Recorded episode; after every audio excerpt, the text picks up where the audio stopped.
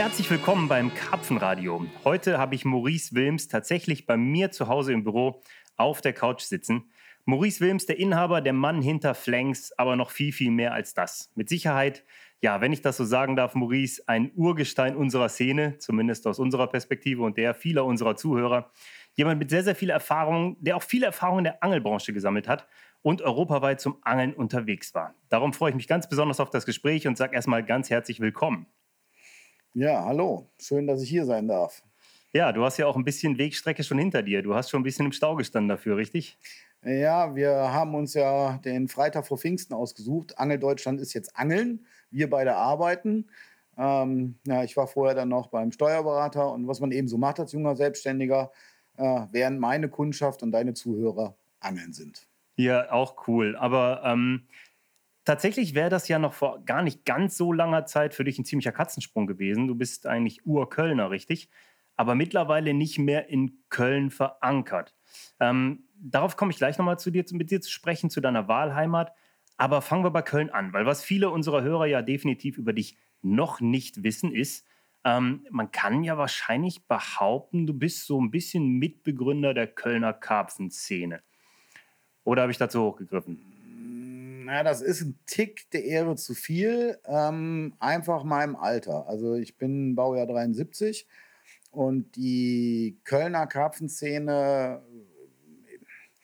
ist begründet in Leuten wie Michael Floßdorf, Bruno Schäfer, Marco Alcantara und Kai Sünwold, der damals in Köln gelebt hat, ähm, ursprünglich auch vom Niederrhein kommt. Und das sind eigentlich die wirklich echten Urgesteine, die man so kannte. Es gab noch so zwei, drei andere Grüppchen, die dann mehr so aus der Wille kamen, das Braunkohlegebiet vor den Toren Kölns. Aber die, die bekannt waren und die schnell so ein bisschen für Aufsehen gesorgt haben, waren eben die Cologne Carp Catcher, eben besagte Gruppe.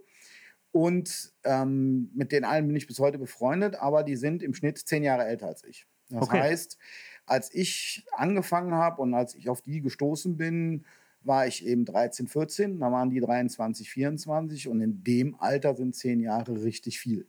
Ja, definitiv. Da war ich wirklich der Rookie. Ja, aber du hast natürlich dann auch die Möglichkeit gehabt, äh, da schon ganz ordentlich über die Schultern zu schauen, ne? Äh, ja, also ich muss das sagen, also ich bin auch froh, dass ich praktisch unter die Fittiche dieser Gruppe gekommen bin. Wer weiß, wo mein Angeln hingegangen wäre, wäre es woanders gewesen.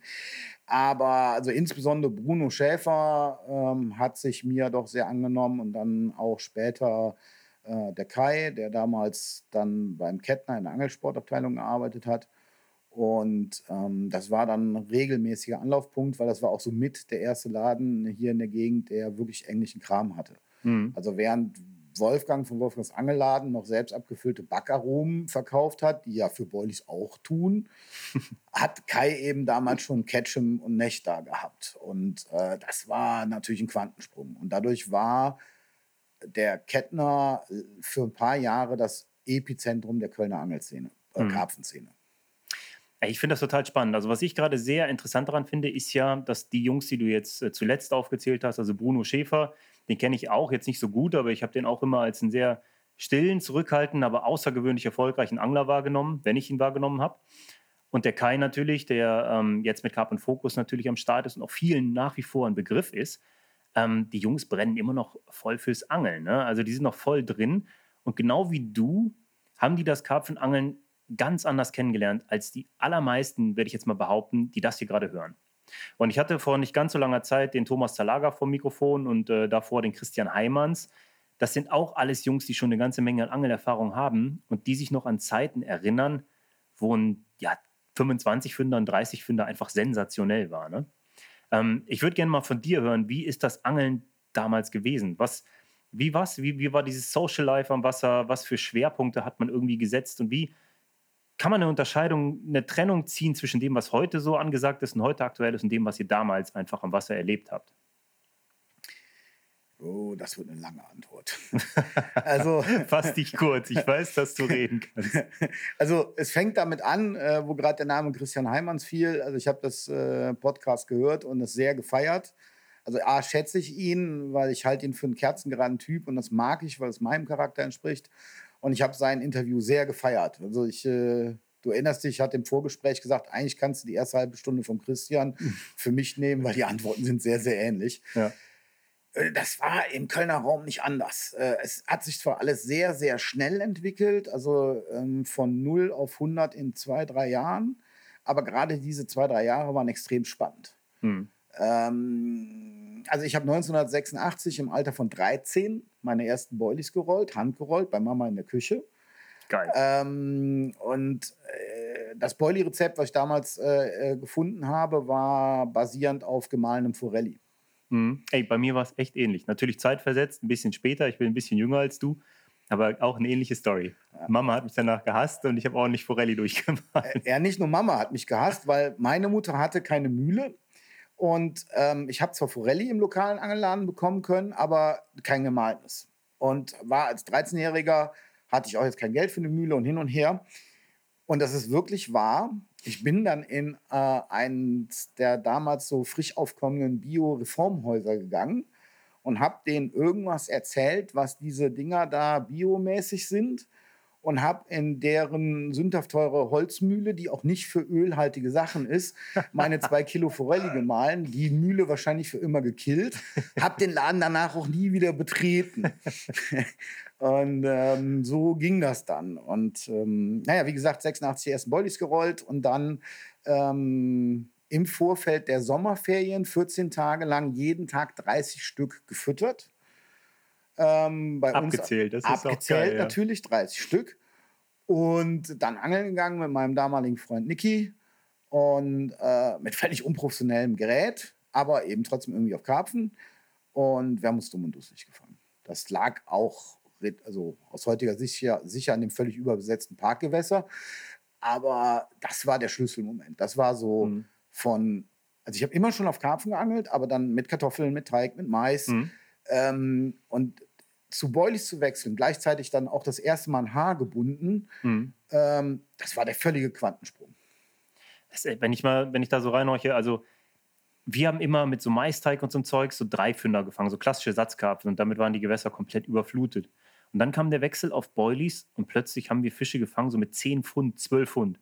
Das kannst du heute keinem mehr erzählen, aber das war für uns damals, ja, das waren unfassbar große Karpfen. Also es sind Zwölffünder, was nimmt man heute gar nicht mehr wahr. Das Aber das ist schon interessant, weil die Fischgröße damals auch irgendwo völlig irrelevant war. Es ging halt einfach darum, Action draußen sein und so. Das war zumindest natürlich nur die Anfangszeit. Sobald du ein paar bessere gefangen hast, warst du versaut. Das ist ja immer so.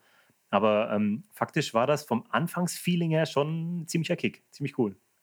Ja, wobei, also ich zumindestens, also ich, ich kann auch immer nicht, die Leute sagen, ja, es geht nicht um die Größe und es geht um weiß der Teufel, dann muss ich mal sagen, ich weiß nicht, ob die sich nicht in die Tasche lügen. Hm. Meiner Meinung nach sagen das oft die Leute, die nicht die Großen fangen.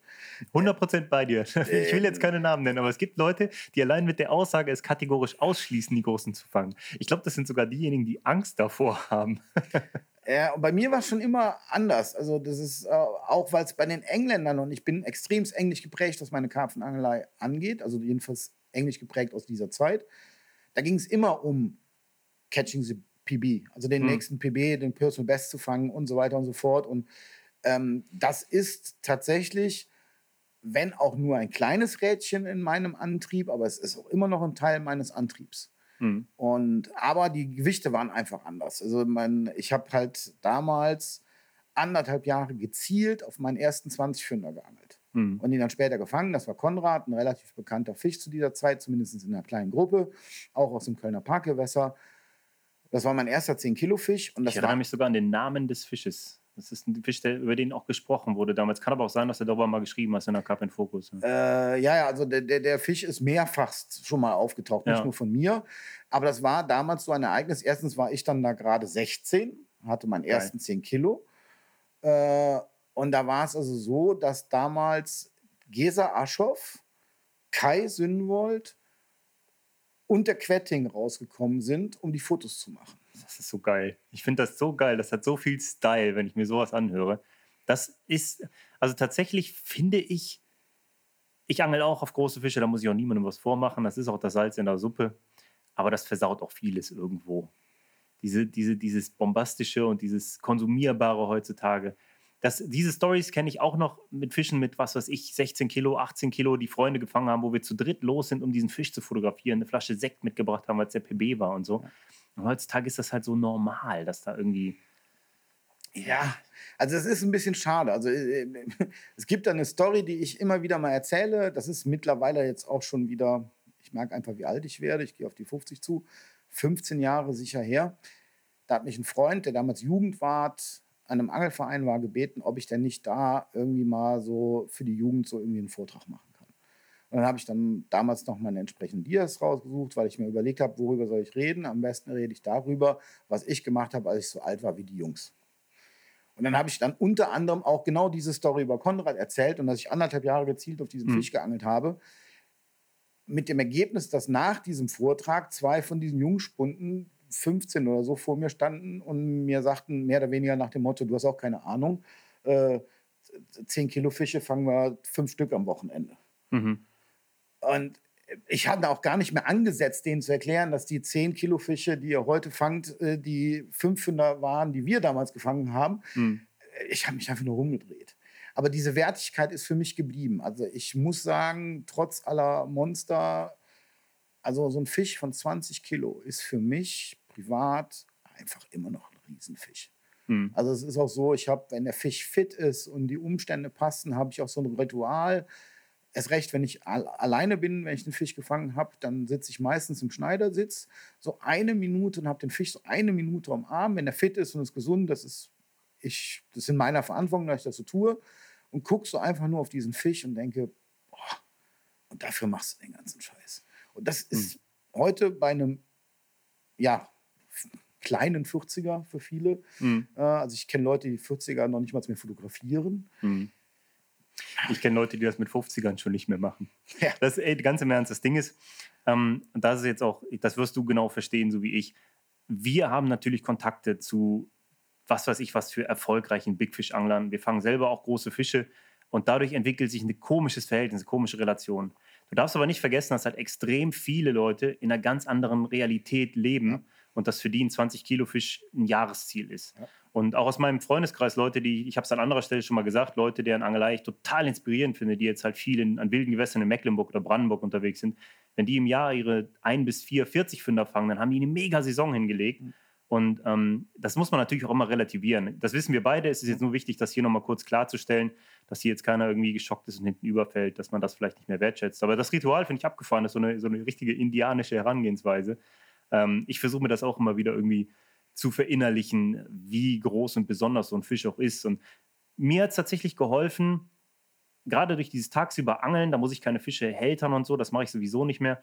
Ähm, ich mache dann ein schnelles Foto, versuche aber ein cooles Bild zu machen. Und das wertet jeden Fang halt total auf und die Umstände und hilft mir dabei, auch mich an kleineren Fängen mehr zu erfreuen und mich auch gut daran zu erinnern. Ja, also was für mich wichtig dabei ist, und das klingt bei dir auch so ein bisschen durch, für mich ist immer noch irgendwie der Respekt vor der Kreatur da. Mhm. Und das auch so, wir beide haben einen Kampf und ich habe gerade gewonnen. Mhm. Und trotzdem respektiere ich dich, dich, du Fisch. Weil, also es ist zum Beispiel so eine kleine Macke, die ich mir immer erhalten habe, um den Fisch ein bisschen vor dem Kommerz zu schützen, weil ich bin ja nur sehr früh auch schon ein bisschen in diese kommerzielle Schiene gerutscht. Und eine kleine Macke, die ich habe, ist, dass mein echter PB, mein echter Personal Best, den kennen immer nur eine Handvoll Leute. Und mhm. der, der publiziert wird, der bekannt ist, ist eigentlich immer der Alte. Mhm. Ja, das ist so eine kleine Macke, die ich habe, ähm, um eben genau diesem PB, diesen Stellenwert zu erhalten, dass er eben erstmal bei mir im Herzen und im Fotoalbum ist und noch nicht in den Kommerz geht. Mhm. Kann ich nachvollziehen. Geht, geht mir, also ich würde es jetzt nicht genauso unterzeichnen, aber es geht mir auch ähnlich, dass ich gerade bei den Fängen, die für mich beson ganz besonders sind, am vorsichtigsten bin, wenn es darum geht, die irgendwie zu artikulieren und zu veröffentlichen. Ähm, kann ich ganz gut nachvollziehen. In dem Zusammenhang, ich würde gerne über diese Kommerzgeschichte gleich mit dir sprechen, aber eine Sache, die ich jetzt auch so ein bisschen raushöre, ist, oder auch so ein bisschen beobachte, ähm, von dem, was ich von dir so anglerisch mitbekomme. Ich glaube, du suchst auch gerne gezielt nach Situationen an Gewässern, die jetzt, sagen wir mal, so einen absoluten Massenfang auch eher ausschließen. Ne? Weil was ich zum Beispiel immer so, ich mache immer gerne die Erfahrung, sehr viele Fische zu fangen in einer Session, aber die Sessions an besonderen Gewässern mit dem einen Fang sind die, die am meisten im Gedächtnis bleiben. Ich finde zum Beispiel diese, ich sag mal, Kroatien-Angelei in den besonders gut besetzten Großfischgewässern überhaupt nicht inspirierend, weil das irgendwie diesem, diesem einzelnen großen Fisch die Wertigkeit total nimmt. Und dann höre ich halt die Story von irgendwem in einem Großgewässer in Frankreich oder in einem harten Baggersee in Deutschland, ähm, diesen einen großen Fisch fängt. Und das ist das, was mich kickt. Das ist eine persönliche Sache natürlich. Ähm, aber ich glaube, dass du dich damit auch identifizieren kannst, ne? Ja, ich meine, definiert ja jeder anders, wo er seinen Kick herholt. Bei mir ist es so, ähm, ich sagte ja eingangs, eingangs schon, Gewicht spielt für mich eine Rolle, ist aber auf der anderen Seite trotzdem nicht alles. Also jetzt komme ich ja aus dem Kölner Raum und wir haben einige Big Fish Gewässer gehabt, die sich natürlich verschieben, auch die Gewichte. Vor 20 oder 30 Jahren waren Big Fish Gewässer 1 das 30 Finder produziert hat. Mhm. Heute müssen schon 30 Kilo Fische sein. Beides hatten wir im Kölner Raum immer. Oft sind es auch dieselben Gewässer geblieben, die mhm. damals den Big Fish produziert haben, haben den heute auch produziert. Ähm, und ich hätte teilweise zu zwei, drei dieser Gewässer schon immer Zugang gehabt. Ähm, aber das Gewässer muss mich kicken. Also selbst wenn ich mhm. weiß, da sitzt mein PB drin, wenn ich den Pool total kacke finde und da keinen Zugang zu finde, emotional. Also ich muss so da stehen an dem Ufer und denken so, boah, ja, hier bin ich richtig. Mhm. Dir gebe ich es, mein Freund. Wenn ich das nicht habe, da kann da schwimmen, was will, dann drehe ich ab. Also drehe ich ab im Sinne von drehe mich rum. Mhm. Denn also ich habe wirklich schon, also die ersten beiden mir bekannten 30 Kilo Fische aus Köln, die ich beide hätte beangeln können, habe ich nicht beangelt, weil ich keinen Bock auf das Gewässer hatte. Mhm. Ich äh, glaube sogar zu wissen, von welchem Gewässer du sprichst und es würde mir wahrscheinlich eh nicht gehen. Ich kann das, was du sagst, wirklich zu 100 Prozent unterschreiben. Das war für mich allerdings auch ein Lernprozess. Äh, mittlerweile sehe ich so wie mein belgischer Kumpel Rolf van Streels, der auch sagt, du musst an einem Gewässer angeln, wo sich auch das Blenken für dich gut anfühlt. Und das muss ein Gewässer sein, das sich einfach kickt. Und ich habe da ein Beispiel aus Hamburg, da habe ich äh, an einem Gewässer geangelt, das liegt zwischen der A1, der am stärksten befahrenen Autobahn, ich glaube Europas, ich weiß es gar nicht, und dem größten Güterbahnhof Europas. Das Ding liegt mittendrin und da war der erste Hamburger oder aus dem Umland bekannte Fisch mit 25 Kilo drin. Ich habe mir da elf Nächte gegeben und danach habe ich es frustriert dran gegeben, bis ich dann mal verstanden habe, was der eigentliche Auslöser war. Es war einfach total kacke da. Also alles an diesem Gewässer war absolut zum Kotzen, bis auf diesen Fisch. Und das, die Umstände, jedes Mal, wenn ich da ankam, habe ich es gehasst. Und so kannst du natürlich auch keinen Fisch fangen. Also ich zumindest nicht. Es gibt ja Leute, die aus sowas wirklich die Power ziehen und da richtig nach vorne gehen und das Ding dann da rausdrehen. Gelingt mir nicht. Und solche Gewässer schließe ich heutzutage auch kategorisch aus. Ist nicht mehr mein Ding. Ich Sehe ich wie du. Gib mir das auch nicht mehr. Wobei, wenn du mich jetzt fragen würdest, was es denn ist, ich kann es nicht benennen. Das ist mhm. ein reines Bauchgefühl. Ja. ja. Also ich muss da stehen und denken, geil. Also ich habe nun früher ja sehr viel an Kanälen geangelt, dann zwischendurch nochmal so ein bisschen. Und, und, und, ein auch dir bekannter kleinerer Kanal in Holland. Mhm. Ähm, da gibt es eine Stelle, die habe ich früher immer den Panikswim genannt, weil es fährt die schnell, äh, der Schnellzug nach Amsterdam fährt praktisch über einen rüber und links und rechts äh, äh, ist noch eine Schnellstraße. Und wenn dann gleichzeitig ein LKW unter dem Tunnel durchbläst, der Zug drüber, also wenn diese Zufälle zusammenkommen, dann stehst du senkrecht in deinem Bettchen. Mhm. Ja, und du, und du, hast einfach nur eine Leitplanke zwischen dir und dieser Straße. Und mhm. ähm, wirklich nicht schön, aber einfach ein geiler Swim und ein Kanal, den ich sehr gemocht habe. Und so, so ist das manchmal. Ja, nee, kann ich auch verstehen. Das muss, ich weiß auch nicht, woher es rührt. Ich habe das auch. Es gibt auch Autobahnseen, die ich total geil finde. Der Kick kommt irgendwo anders her. Das ist irgendwas anderes. Irgendwie Energie, keine Ahnung. Aber ähm, ich glaube, da verstehen wir uns in dem Punkt. Ähm, Nochmal zurück kurz zur Kölner Szene. Du hast nach wie vor zu vielen dieser Jungs viel Kontakt, richtig? Du würdest sie auch noch als Freunde bezeichnen, oder? Ja, also wenn man ähm, so lange äh, angelt, dann, dann, ist es einfach so, dass ein wirklich großer Teil der Freunde halt Angler sind. Hm. Ich sage immer dann zu den Nicht-Anglern Zivilisten. Und ähm, ich habe eine Handvoll Zivilisten als Freunde und das sind auch wirklich sehr, sehr enge Freunde. Also das sind die Jungs, die einen nachts um drei aus dem Knast holen. Ja. ja ähm, und da, da habe ich auch unter den Anglern ein, zwei von. Aber äh, wenn es rein quantitativ bin ich, glaube ich, mit mehr Anglern befreundet als mit Nicht-Anglern. Geht mir genauso. Kommt nicht von ungefähr. Ja. Kommt sicher und, nicht von ungefähr. Aber mit der alten, also wenn man die Angelszene nimmt, da bin ich mit vielen doch befreundet, auch mit Leuten, die ein bisschen weniger bekannt sind, weil man, äh, ich habe da einfach 30 Jahre meines Lebens, also ich bin in Köln gezeugt, mhm. geboren und aufgewachsen und habe dann eben, ähm, ich habe zwar immer mal so Abstecher gemacht, meistens wenn ich zwischen meinen, wenn ich irgendwelche Jobs gewechselt mhm. habe, dann, also ich habe schon mal vier, sechs Wochen in Rom gewohnt, ich habe für zwölf Wochen in London gewohnt. Da wusste ich immer, das habe ich immer so getimed. Und, mhm. und, und ähm, also ich kann jetzt nicht sagen, ich habe lange auch, aber so, so habe ich mir das eingebaut. Aber ansonsten habe ich einfach geangelt. Angeln war immer ein ganz, ganz wichtiger Teil. Ähm, wobei ich so in meiner Teenager- und ähm, Early 20-Zeit habe ich auch richtig viel anderen Kram noch gemacht. Also ich weiß nicht, damals waren die Tage einfach länger. Also 24 hm. Stunden waren da irgendwie ist mehr. Gut, ist gut beschrieben. Tatsächlich waren die Tage länger. Ja, weil ich habe ich bin, ich habe eins der ersten BMX-Räder gehabt. Also ich bin viel BMX gefahren. Ähm, ich habe als äh, Kind und als Jugendlicher dann noch ein bisschen Kampfsport gemacht. Dann habe ich Wasserball relativ professionell gespielt. Ähm, dann später American Football bei den Cologne Crocodiles äh, in der zweiten Mannschaft.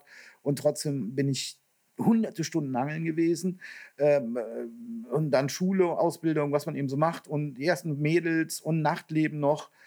Ähm, das hört sich auf jeden Fall äh, spannend an. Ich glaube, Köln ist da auch verlockend. Also ich kann mir vorstellen, wenn ich in einer Stadt wie Köln groß geworden wäre, ähm, dann, äh, dann da, da wüsste man gar nicht, wo man anfangen soll mit Aktivitäten. Aber jetzt, wo du das ganz kurz schon angeschnitten hast, was hast du eigentlich überhaupt für eine, ich sag mal jetzt so klassisch gesellschaftliche Laufbahn hinter dir mit, mit Schule und Ausbildung und sowas? Was ist da bei dir gelaufen?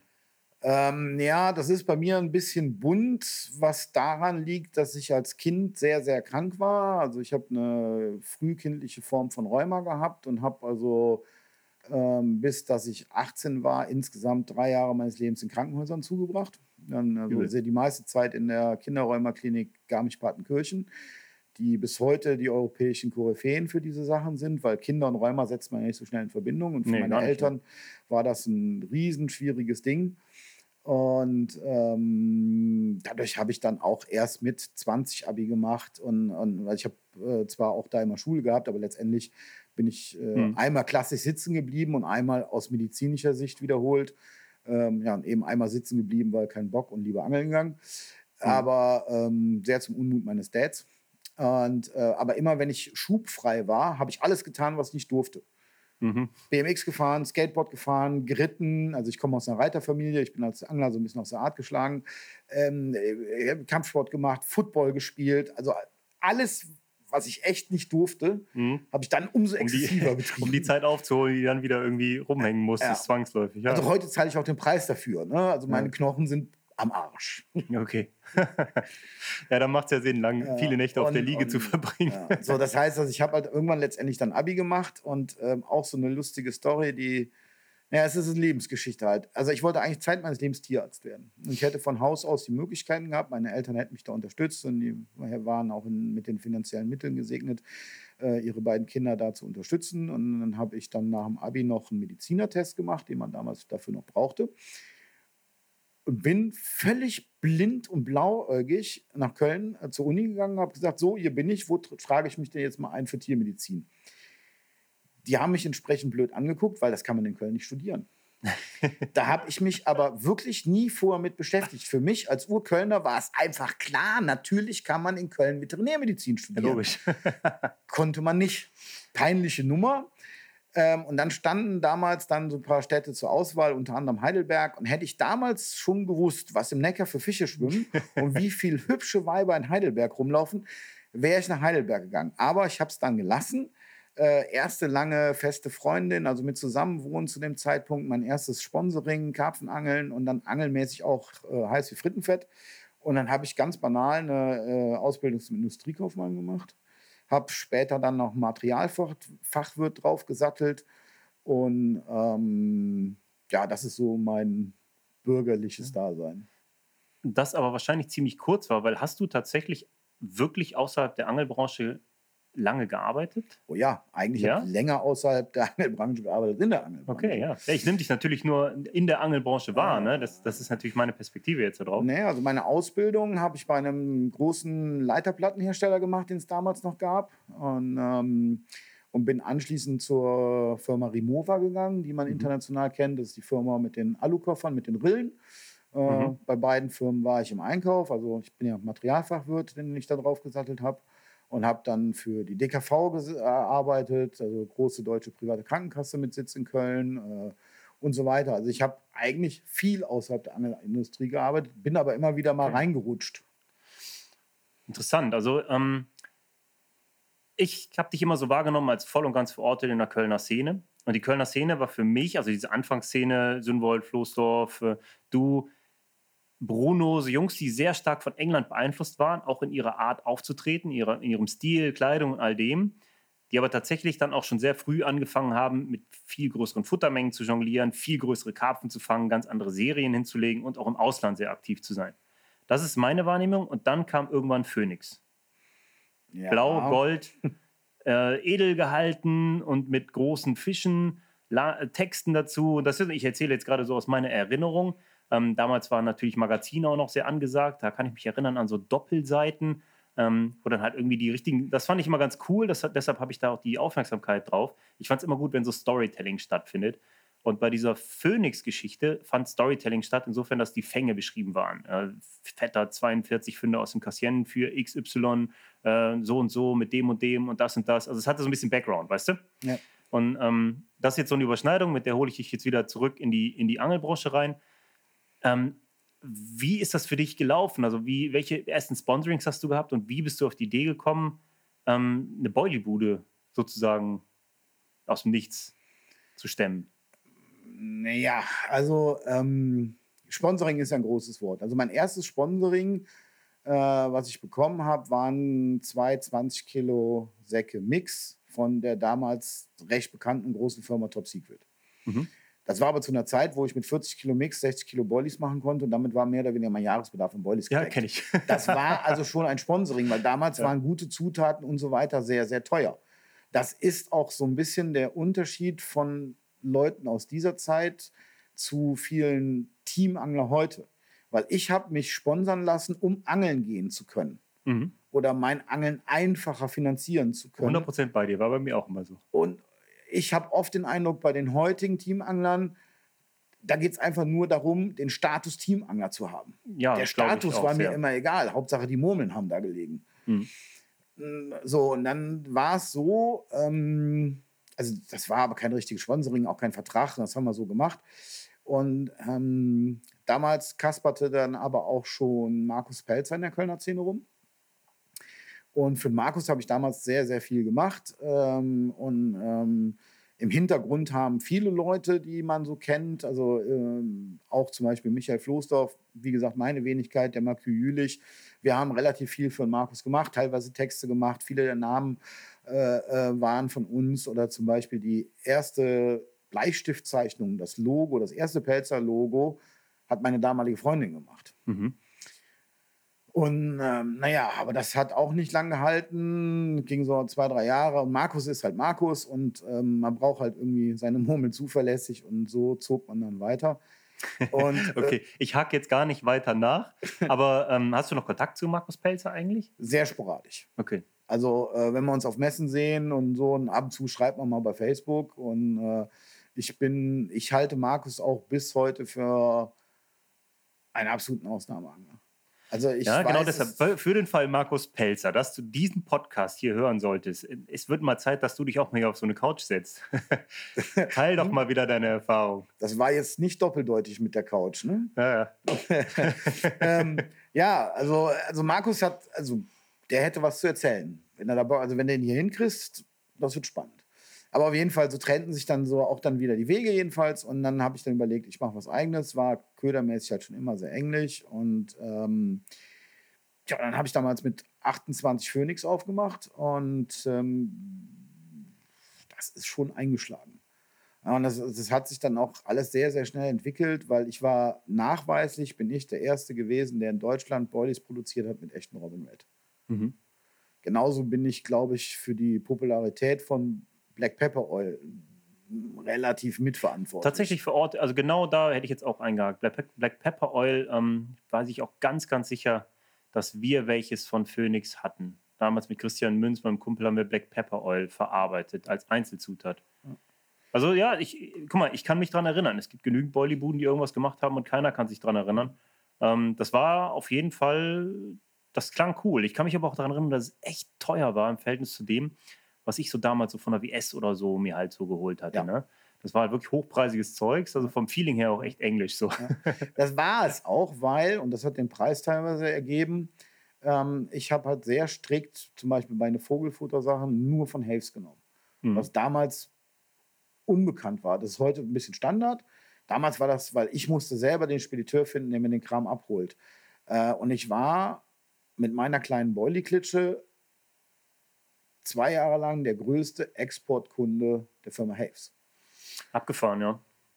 Interessantes ja. Insiderwissen hier. Also ähm, aus Business-Perspektive, die ich jetzt mittlerweile habe, verstehe ich absolut auch die, die Bepreisung deiner Produkte und auch das Marketing dahinter und Co. Aus der damaligen Perspektive, aber auch das ist so eine Sache, man hat natürlich auch darüber gesprochen. Ne? Es wurde darüber gesprochen, das ist diese Edelschmiede. Ja.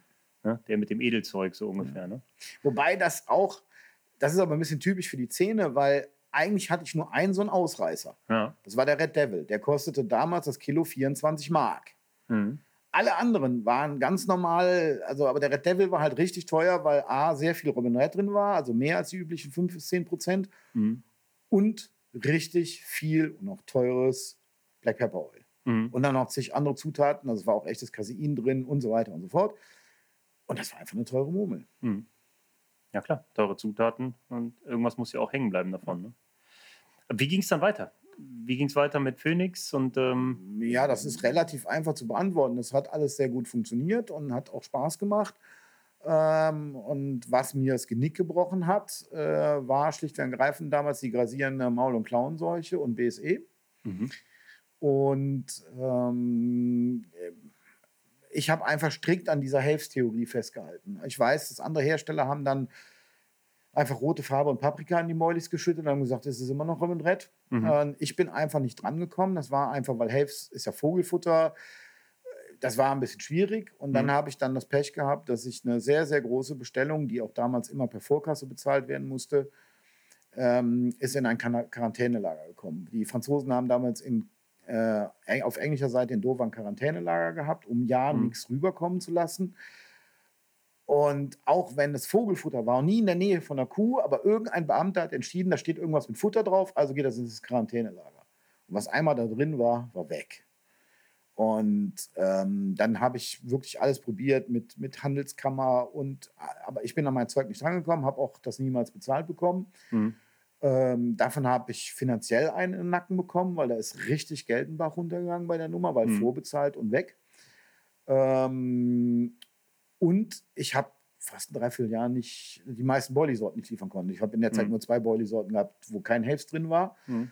Und äh, ich war so blauäugig, dass ich dachte, naja, meine treuen Kunden bleiben mir auch treu. Das habe ich bitter gelernt. Die haben gesagt, nö, mhm. Dann kaufe ich irgendwelche anderen Boilies. Ja, klar, gut, Boilies braucht man. Aber ich finde es ja gut, dass du dann auch äh, dabei geblieben wärst, statt das dann halt irgendwie zu punchen und irgendwas da reinzuschütten. Ne? Das zeichnet dich ja auch aus. Okay, und dann ähm, hattest du das zu dem Zeitpunkt denn schon hauptberuflich gemacht oder lief da auch? Äh, am Ende hatte ich das hauptberuflich gemacht. Ja. Als ich das anfing, nicht, aber das ging dann relativ schnell, sehr, sehr steil. Mhm. Und äh, dann habe ich das hauptberuflich gemacht zum Ende hin. Und war das auch dein Einstieg dann beruflich in die Angelbranche? Ging es danach dann für dich in der Branche weiter? Ja, das ist ja, ist ja sehr, sehr fließend. Also man, man macht ja auch manchmal Jobs in der Angelbranche und wird nicht bezahlt. Also ich bin ja, ähm, was viele nicht wissen, ähm, ich habe ja deinem alten Arbeitgeber sehr, sehr nahe gestanden und ich habe mhm. früher für Corda sehr, sehr viel getan und ähm, kennt Danny entsprechend lange und und und und und. Und da gab es halt, will da jetzt auch nicht ins Detail gehen, weil es würde sehr schnell nach Nachtreten klingen, das möchte ich nicht. Aber ähm, man hat sich dann halt aus verschiedensten Gründen schnell auseinanderdividiert. Aber ähm, also ich war relativ stark bei Corda involviert und habe daraufhin dann später äh, meinen ersten richtigen, bezahlten Arbeitsplatz in der Angelindustrie gehabt. Da bekam ich das Angebot von der neu aufgelegten Firma Ultimate, also die ist ja einmal in Konkurs gegangen und dann neu gemacht worden. Da bin ich als Produktmanager eingestellt worden mhm. und als Marketingmensch und ähm, das hat mir richtig Spaß gemacht und das war auch ein sehr geiler Job und äh, war auch in Holland, in Boxmeer und dann hat mir alles sehr, sehr gut gepasst. Aber leider haben die neuen Besitzer oder Haupteinteilagner auch da irgendwie Mist gebaut und das war kein Dreivierteljahr. Da sind die wieder in den Konkurs geschlittert und da musste ich als Ausländer, der ich da war, war ich mhm. der Erste, der gehen musste. Ähm, und so weiter und so fort. Das war, eigentlich war mein, wenn auch sehr kurzer Job bei Ultimate der erste richtig bezahlte Vollzeitjob in der Industrie. Mhm. Okay, ja. An den kann ich mich auch noch erinnern. Und dann halt auch noch ein paar andere Steps, die du da gemacht hast. Ähm, was ich jetzt aber auch schon daraus höre, ist, du hast immer eine Affinität zu England. Du warst immer England sehr nah, oder? Ja. Wobei, da schließt sich ein bisschen der Kreis. Du hattest das vor ein paar Minuten gesagt mit der Kölner Szene, dass sie sehr englisch waren. Äh, vordergründig stimmt das. Aber eigentlich waren die und auch ich, obwohl ich sicher englisch bin in vielen Dingen, aber in manchen Dingen haben wir eigentlich viel mehr in den holländisch-belgischen Bereich geguckt. Okay, ja. Also zu der Zeit kamen meiner Meinung nach einige der wesentlich innovativeren Angler, nicht aus Luke de England. Beets beispielsweise, Ja, ne? der das waren dünne. Belgier. Ja. Also- für mich auch eine riesen Inspirationsquelle, ja. Ja, ist, ist also die Belgier, also zu der Zeit war Belgien Auch der, der frühe Danau, sage ich mal. ja, der Danau frühe Danau Anfang, und da, da gab es so einige. Äh, Lück steht irgendwie über allem. Mhm. Und, ähm, Sozusagen der Gott, ist Ja. wirklich so. und das ist, ähm, und da, also gerade dann wiederum über den Einfluss über Michael Floßdorf, der dann schon viel in Belgien geangelt hat und und und und. und. Ähm, das war immer eine schöne Mischung. Aber Mhm. Vom Style, also jetzt nicht von den technischen Anwendungen wie Futter und so weiter, aber vom Style Mhm. war ich immer schon ein bisschen so oldschool Englisch, ja. Mhm. Ja, spannend. Also ich glaube, die Belgier haben auch, zumindest manche, sehr früh verstanden, wie man das englische Angeln auf dem Kontinent anwenden kann, um exorbitant gut zu fangen. Ein- Aber immer adaptiert, also nicht eins zu eins. Nee, nee, genau. Die haben genau das daraus gezogen, was wirklich sinnvoll ist und das dann eben einfach ja. Ja. in die richtige Richtung gebracht, Genau. sage ich mal. Ne? Ähm, wer hat dich denn da so inspiriert oder wer inspiriert dich heute noch? Gibt, kannst du jetzt noch Namen nennen oder gibt es noch Leute, von denen du sagen würdest, das waren für dich definitiv in deinem Werdegang echte Inspirationen? Also ähm, in Deutschland gab es noch ein, zwei Leute, also äh, Dirk Gärtner, Mhm. dann so die Hanauer Truppe, die war zwar ein bisschen verrückt so um Dieter Thielenburg herum, aber wer sich an das alte Armeleit Edward erinnern kann, die Jungs, die haben schon Wegplatten gelegt. Und aber dann bei den Engländern ähm, waren es ganz klar Leute wie Rob Malin. Mhm. Also damals wurde Jim Gibbons ja immer so gefeiert und er war auch in Belgien immer auf den Messen großer Vortraggeber, aber Jim war mir immer, das war, der ist halt Lehrer. Das war nie So so, voll Softie, ne? ja, das war so nie, das war, der, war- der war mir nicht kaputt genug. Das war so, darum waren so Typen wie Rob Malin oder äh, Richie McDonald, das waren so die Typen. Ich habe alle Malin-Bücher und ich halte sie auch bis heute für die kurzweiligsten Karpfenbücher, die je geschrieben worden sind. Mhm. Auch wenn Rod Hutchinson auch eben als Gott und mit seinen Büchern irgendwie da drüber steht, aber die Malin-Bücher sind einfach die, Deeper irgendwie. die sind, ja, das ist dieses dreckige englische Karpfenangeln. So, so, so, so. Und dann muss ich sagen, mich, mich verbindet ja auch eine echte Freundschaft, auch wenn man das jetzt über den Kanal hinweg nur schwer pflegt. Äh, aber ich bin seit über 20 Jahren wirklich eng mit Peter Springate äh, Ach, wie befreundet. geil, wie geil. Und, so ähm, ein geiler Typ. Peter Springate, ich glaube, dass von vielen unserer, unserer Zuhörer wird keiner mehr, also wenige werden Peter Springate kennen, glaube ich. Aber ähm, Vielleicht ein ganz berühmtes Foto von ihm. Ja, ein ganz berühmtes. Foto mit dieser, mit dieser Brace von Ja. Karpfen und diese durchgespannten Muskeln bei diesem Ja. Handwerkervogel von, von der Optik her. Ein geiler Typ. Ja. Der hat ja auch eigene Routen mal gehabt und so, ne? Ja, da gab es so einiges in der Richtung. Aber Pete ist einer von denen, die, weil der auch so ein richtiger Angler ist. Was macht der denn heute noch? Ist der noch hart am Fisch? Oder? Der ist hart am Fisch. Der hat, der hat es jetzt, ich glaube, vier oder fünf Jahre hintereinander geschafft. Das war seine ganz persönliche Challenge, in jedem Monat des Jahres einen Karpfen an der Oberfläche zu fangen. Ach, wie Also geil. inklusive Winter. Jetzt wohnt er an der englischen Küste. Das ist relativ mild, das muss man Ja. dazu sagen. Ja, und das hat er jetzt drei oder vier Jahre hintereinander geschafft. Ansonsten geht er sehr, sehr viel auf Barbenangeln Hm. und äh, angelt noch richtig viel und ist einfach, ein, ist einfach eine coole Sau. Und äh, so wie wir uns kennengelernt haben, das muss man auch, damals gab es kein Internet und nichts. Ich habe ähm, über Chris Ball, der damals Carp Talk gemacht hat, das war Ja. genau die Zeit, wo ich sagte, ich habe so ein paar Wochen in Lon- London gelebt. Und da habe ich über Chris Ball die Telefonnummer von Peter Springate rausgekriegt. Das war zu dieser Raspberry-Zeit. Hm. Und habe ich ihn angerufen und habe ihm erzählt, ja, ich bin Deutscher und Karpfenangler und hin und her und ich würde mir irgendwie Raspberry mal angucken und ob er sich vorstellen könnte, mir den Pool zu zeigen. Genau so war das. Der hatte vorher noch nie von mir gehört und nichts. Und dann hat er gesagt, ja, können wir machen, Wenn du Bier Problem. mitbringst, komm vorbei. Wir machen Ja, das. können wir machen. Geil. Und so ist es tatsächlich auch passiert. Er hat mich dann um Raspberry rumgeführt und mir die ganzen Stories erzählt und wir haben ganzen Tag da verbracht und ich habe an seinen Lippen gehangen und äh, das habe ich ihm nie vergessen. Ich meine, ich war da Anfang 20 und mhm. äh, ein Pimpf sozusagen immer noch und äh, der zeigt mir Raspberry mit allem um. Ja, ist krass. Also das prägt natürlich. Ich werde, wenn ich jetzt zunächst mal, ich, ich will hier mal ein paar von, von diesen aufstrebenden Youngstern hier mal auf die Couch setzen, so diese Anfang 20-Jährigen, so Typen wie du damals, die aber natürlich komplett anders sozialisiert sind. Mhm. Und die werde ich mal fragen, ob sie Peter Springate und Chris Ball und diese Helden, Mailin und so, ob sie die überhaupt noch kennen. Nein. Also ich war, ich hatte, das habe ich schon mal an anderer Stelle gebracht, das Beispiel, oder das hat mich auch, das hat mir auch mal gezeigt, äh, wie alt ich eigentlich bin und womit ich sozialisiert wurde. Das ist aber ein Extrembeispiel. Da meinte ein 20-Jähriger zu mir, ey, ich habe voll den krassen See gefunden in Frankreich, voll geil, so fast 5000 Hektar, Mann. Lac du Der. Mhm. Ich so, Alter, bist, willst du mich verarschen? Meinst du das jetzt ernst? Mhm. Tonsabet Lac du Der? Hast du dann, weißt du nicht, was das für ein See ist? Nee, wieso? Also so komplett blauäugig da rangegangen ja. halt, ne? Nicht vorher eine Google-Recherche gemacht oder so, sondern einfach auf der Karte gesehen, lag der direkt mich angerufen. War ein Supporter damals bei Corda. Ein super netter Typ, alles cool, aber halt komplett blauäugig. Ja, kenne ich aber auch. Und, also auch ein Freund von mir, aber viel, viel jünger als ich. Wir haben uns so am, am selben Pool kennengelernt und haben dann über unsere Hunde, also er hat, äh, so kam dann eine Freundschaft auf. Und der hat vor zwei oder drei Jahren, hat er immer so total hinter vorgehalten, Sacron, Sacron, super geheim, Sacron. Sacron da habe ich schon reingepisst, da warst du noch nicht auf der Welt. Ja? ja. Ah, das kann doch gar nicht sein. Und dann habe ich, und da hat er eine Wette verloren, weil es gab damals ein Buch, das hieß Carp in Focus, kam aus England. Und das ist so Ende der 80er, Anfang, naja, frühe 90er wird es gewesen sein. Da waren schon Fotos von Sacron ja.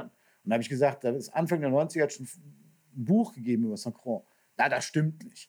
Er hat es einfach nicht gekannt. Ja, das ist das. Viele Dinge geraten dann noch wieder in Vergessenheit ja. und kommen dann wieder auf. Und ja, aber abgefahren. Krass, dass du da so einen Background hast und auch mit Peter Springett. Das war auch einer meiner persönlichen Helden, auch wenn ich mit dem nie eine Überschneidung hatte, sonst, äh, dass du mit dem dann befreundet bist. Coole Nummer.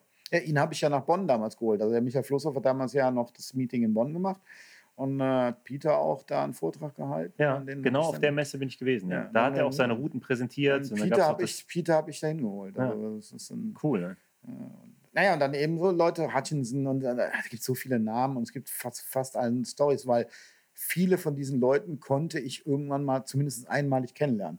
Also ich habe bis heute noch, damals gab es ein Buch, also ein kleines Heftchen eigentlich, das war ein Köder-Rezeptbuch von Rod Hutchinson, A5, mhm. so ein paar Seiten. Und da habe ich mir von Kevin Maddox, weil ich nichts anderes hatte, ein Autogramm reinschreiben lassen als 17-Jähriger. Ja. Und das habe ich später Rod Hutchinson gezeigt. Und er war eigentlich angepisst, dass Maddox da reingeschrieben hat. hat er so wegradiert durch? Nee, das nicht, aber ähm, für mir war das egal. Ich hatte, ja, ja, Maddox war auch einer, der ist über Wasser gelaufen. Ja, ja der, ist, der, hat dann leider einen ganz anderen Weg später gegangen, aber zu Carp-Fever-Zeiten, das ist vielleicht bis heute immer noch das meistverkaufte Karpfenangelbuch, schätze ich, ohne die Zahlen genau zu wissen. Äh, allein, weil es in viele Sprachen übersetzt wurde. Und das war ein Meilenstein. Carp-Fever war ein Meilenstein. 100 Prozent, ja klar. Die also ich kenne heute Maddox noch Leute, Challenger diese Routen, diesen Goldring-Einlagen ja. und sowas, als ich die zum ersten Mal gesehen habe, damals bei mir in so einem Verein, sie hatte so ein Holländer schon diese Routen und so. Und es waren, klar, auch, das ist aber auch so interessant. Ich bin doch genau aus dieser Generation, die so gerade da raushuschte, die aus diesen Einflüssen. Für mich waren Maddox, Nash, Andy Little und solche Leute noch. Ne? Das waren irgendwie so diese absoluten Heroes, auf die man geschaut hat. Ähm, die jetzt ja nicht mehr existent sind. Die, die Kids von heute werden ja ganz anders sozialisiert und haben andere Einflüsse und Eindrücke. Aber ich finde es gerade total spannend, auch das, was du gerade erzählt hast mit der Bonn-Messe. Da sind zwei Perspektiven drauf. Du, derjenige, der da hinter den Kulissen schon ein bisschen die Fäden zieht, den Peter Springate mit hinholt. Ich als der ganz normale Messerbesucher, Messebesucher zu der Zeit noch, der Peter Springate dann wiederum abfeiert. Ne? Mhm. Und äh, ja, jetzt sitzen wir hier und quatschen drüber und teilen da irgendwie eine Leidenschaft. Also Kaffenangeln ist schon echt interessant und hat so verschiedene ja, Timelines, die so parallel laufen bei so vielen Leuten. Ne? Okay, ähm, englische Einflüsse. Wie ging es da weiter in der Branche? Ähm, Ultimate ist ja nicht die einzige Firma, mit der du kooperiert hast. Nee, nee. Also dann ging es, äh, nach Ultimate war ich raus und weder Köderfirma mehr noch, da hatte ich auch erstmal die Schnauze voll, wie das so ist. Ähm, aber irgendwie holt einen diese dämliche Angelindustrie immer wieder ein. Also zumindest mich. Mhm. Äh, obwohl ich es eigentlich besser wissen müsste. Ähm, weil von außen betrachtet klingt das immer super, in der Angelindustrie zu arbeiten, aber es hat definitiv Schattenseiten, du weißt es selber. Ähm, das ist nicht alles Gold, was glänzt. Nee. Und ähm, ja, da war es aber so, dann hat mich Max Cottes angesprochen, der äh, damals einer der Top-Leute bei Fox war und hat gesagt, pass auf, ich mache hier mit dem Steve Tasker was Eigenes und dann haben die die Marke Ace gegründet. So, und mit der Marke Ace, dann haben die gefragt, ob ich Bock habe, da irgendwie ein Team und supporten und fand ich irgendwie sehr cool und dann habe ich das auch gemacht. Und dann sprach man sogar darüber, dass dann Ace äh, eventuell eine äh, europäische Niederlassung bekommt. Das ist eben damals so äh, der Weg gewesen. Und da stand im Raum, dass die nach Köln kommt und dass ich die eventuell leiten soll. Und so haben die Verbindungen, dann habe ich mit Ace rumgekaspert, dann haben die beiden sich aber schnell verkracht. Dann hat einer äh, heimlich die, seine Anteile verkauft und dann standen die plötzlich vom Nichts und dann war Ace irgendwie verkauft. Und naja, und dann ging es eben weiter. Und ein halbes Jahr später rief mich Steve Tasker an, ob ich irgendwie Zeit hätte. Ich so, ja, ja. Äh, was denn? Und er dachte ich, er will jetzt mit mir zehn Minuten quatschen. Und dann meinte nee, nee, also ich würde in den nächsten zwei Tagen in den Flieger springen und nach Köln kommen. Okay, du so. Dann kam er nach Köln und dann hat er mir von seinen Plänen zu Tasca erzählt. Und da muss ich sagen, Tasca war damals ein geiler Scheiß. Es hat richtig Spaß gemacht und, und alles die Marke ist wieder vom Bildschirm verschwunden. Das lag auch wiederum sehr am Steve. Will ich auch gar nicht ins Detail gehen. Aber ähm, wie so oft in meinem Leben habe ich irgendwas mit meinen Händen aufgebaut und andere haben es im Arsch eingerissen, weil ich habe die unbekannte Marke Tasca, auf die keiner gewartet hat, in 14 Monate in 180 Geschäfte in Zentraleuropa gebracht. Mhm. Auf eine Kleinteile-Marke, auf die keiner gewartet hat. Und ich ja, die hatten aber tatsächlich auch echt einige clevere, innovative Produkte. Ja. Ne? Definitiv. Ja. Das, das fiel direkt auf, das war eingängig. Mir, mir fällt, wenn, ich, wenn du so erzählst, merke ich halt auch sehr oft, das Problem an der Angelbranche ist, dass die Angelbranche ist. Da ja. sind halt haufenweise völlig durchgeknallte Typen, die aus dieser Leidenschaft Karpfenangeln auf irgendwas kommen aber die sind halt oft gar nicht so richtig zurechnungsfähig. Egal wie gut und kreativ die Ideen sind, die ja. haben oft überhaupt gar keinen Business-Hintergrund, die haben überhaupt ja. gar keine Ahnung von dem, was sie machen. Die machen es einfach. Und das ist das Geile. Im Vergleich zu vielen anderen Bereichen ist es total geil, dass die voll in Handlung kommen, irgendwas aufziehen. Aber dann kann das halt wirklich zerbrechen wie eine Scheibe, wenn du sie fallen lässt. Ne? Scheitert am Leben dann. Also die Angelindustrie ganz generell, auch jenseits der Karpfenangelindustrie, jetzt habe ich ja irgendwann mal eben geschildert, dass ich auch ein paar andere Industrien kenne, die Angelindustrie in der Gänze ist das unprofessionellste, was ich je gesehen ja, habe. Deshalb kommt es ja auch mit jedem Scheiß irgendwie durch. Oder eben auch nicht. Ja. Okay. Ähm, ja, Tasca ist tatsächlich ein bisschen von der Bildfläche verschwunden, aber existiert noch, oder nicht? Ja, wobei ich nicht genau weiß, wie. Also ähm, da rede ich jetzt, äh, plaudere ich ja nicht aus dem Nähkästchen, das kann man über nachlesen, stand im Internet groß. Also Steve selber ist irgendwie ja pleite gegangen, und, äh, aber die Marke gibt es irgendwie weiter und Steve hat auch immer noch irgendwie die Finger da drin. Ähm, aber ähm, ich glaube, das gehört heute einem schottischen Konsortium. Mhm. Inwieweit das noch die gleichen Produkte sind und so weiter, das weiß ich alles nicht, weil ähm, ich habe mich dann damals abgewendet und habe dann für mich auch, es gab da ja noch ein paar andere Sachen in den Zwischenjahren, gesagt, ich werde nie wieder irgendwas für irgendeine englische Firma machen. Ich okay. habe so die Schnauze voll von Engländern.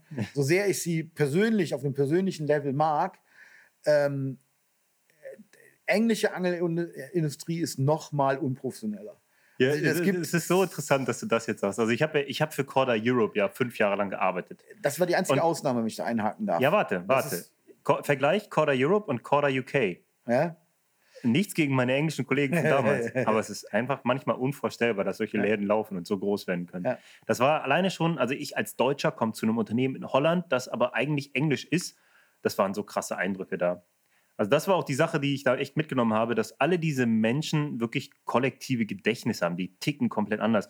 Mit ja. den Franzosen musst du anders als mit den Spaniern, den Italienern, den Holländern, den Belgiern. Alles komplett so Mikrokosmos-Style. Ja. Und die Engländer, die haben von allen den allergrößten Lattenschuss. Den absolut größten. Ja, und vor allem sind sie komplett beratungsresistent, weil ja. sie glauben, sie haben es erfunden. was immer. sie ja auch haben, das muss man lassen, aber sie haben sich nicht weiterentwickelt. Also dieser Wilhelm Conqueror-Attitude, die, die ist immer noch da. Ja. Die haben es erfunden, wir wissen es besser.